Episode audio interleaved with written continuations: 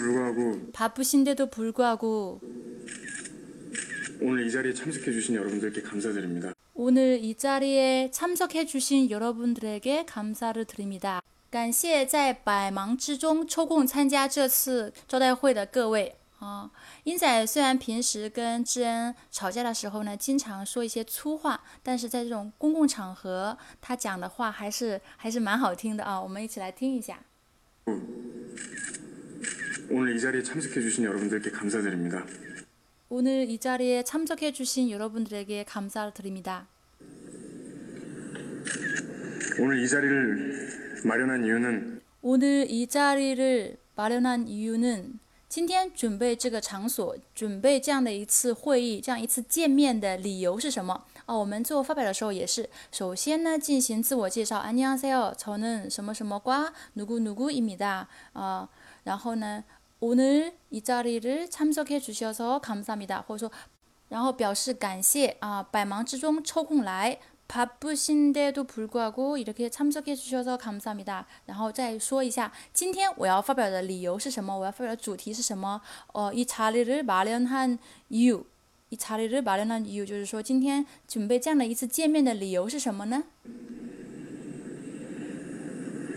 제가 사랑하는 어떤 여자에 대해서 말씀드리고 싶어서입니다. 제가 사랑하는 어떤 여자에 대해서 말씀을 드리고 싶었습니다. 啊、是想说一下关于我所爱的某个女人的事情。 제가 지금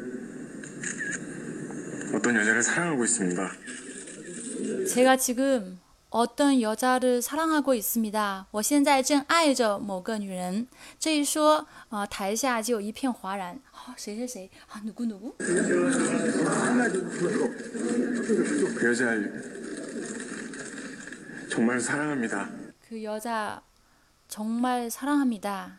你看一下，他发表的时候呢，首先讲一下今天发表的理由，然后再把这个主题어떤여자，然后呢说一下他지금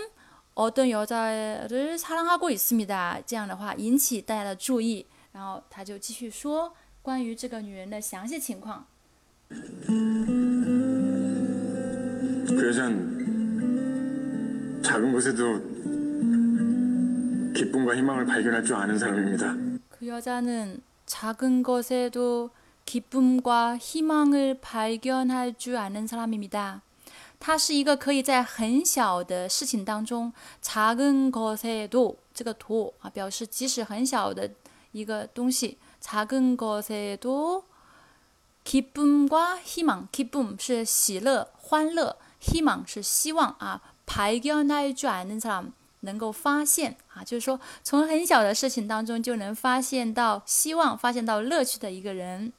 그런사람입니다。 항상 같이 있으면 항상 같이 있으면 常常和他在一起的话呢， 즐겁고요. 즐겁고요. 어, 즐겁고요. 这个 고요 啊，用在口语当中也是一种补充，跟前面的一个一个句子，它是一个补充的作用。 여기까지만 말씀드리겠습니다. 啊，中间有很多省略了啊，这里因为时间的关系就不能全部给大家看。那最后呢，就说여기까지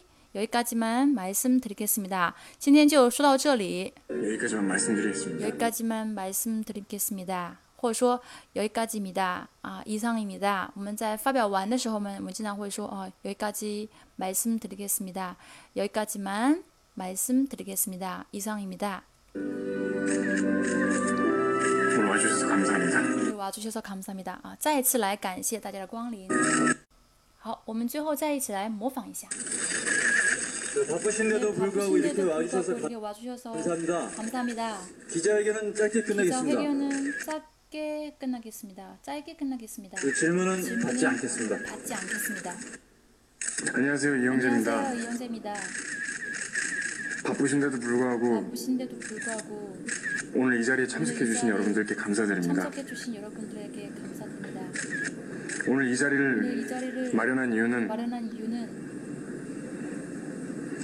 제가 제가 사랑하는 사랑하는 어떤 여자에 대해서 어떤 말씀드리고 싶었습니다. 말씀드리고 싶었습니다.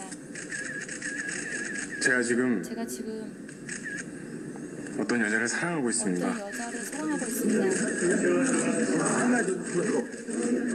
그 여자 그 여자 정말 사랑합니다. 정말 사랑합니다. 그 여잔 그 여잔 작은 곳에도 작은 것에도 기쁨과 희망을 발견할 줄 아는 사람입니다. 발견할 줄 아는 사람입니다. 항상 같이 항상 있으면 같이 있으면 항상 같이 있으면 즐겁고요. 즐겁고요. 여기까지만 말씀드리겠습니다. 여기까지만 말씀드리겠습니다. 오늘 와주셔서 감사합니다. 오늘 와주셔서 감사합니다. 네, 여러분 바쁘신데도 불구하고 이렇게 시간 내서 같이 공부해 주셔서 감사합니다. 우리도 드라마를 통해서 기쁨과 희망을 발견했으면 좋겠습니다. 그리고 드라마를 통해서 한국어 공부하는 그런 비결을 깨달았으면 좋겠습니다. 네. 그럼 오늘 수업은 여기까지입니다. 다음에 봬요.